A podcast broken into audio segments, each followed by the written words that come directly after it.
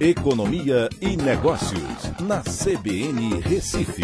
Oferecimento Cicred Recife e Seguros Unimed. Soluções em seguros e previdência complementar.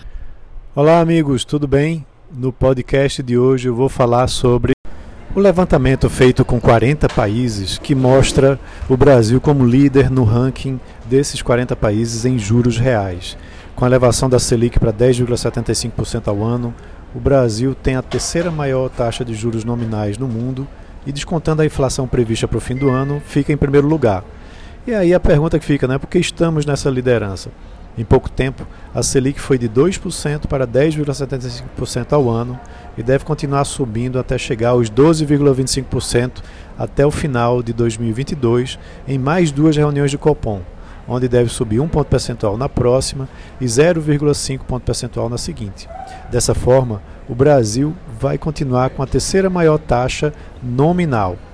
Na metodologia adotada no levantamento, a diferença entre real e nominal é obtida quando é descontada a inflação prevista para o final do ano.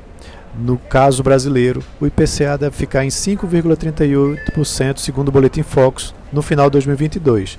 Daí o patamar de 5,37%, até menor do que o levantamento realizado.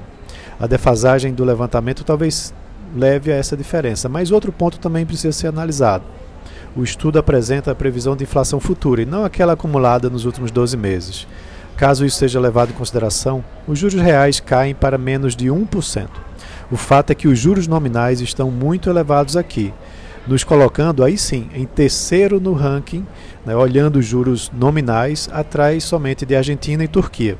Esses países têm sérios problemas econômicos e talvez não justifique o Brasil estar no patamar tão elevado, apesar da inflação acima da média internacional. De todo jeito, a inflação é um problema sério, que precisa ser controlado enquanto está em uma situação temporária pois os danos de uma inflação permanente e retroalimentada são maiores que de uma elevação temporária dos juros para contê-la. A prioridade é conter esse mal. Então é isso, um abraço a todos e até a próxima.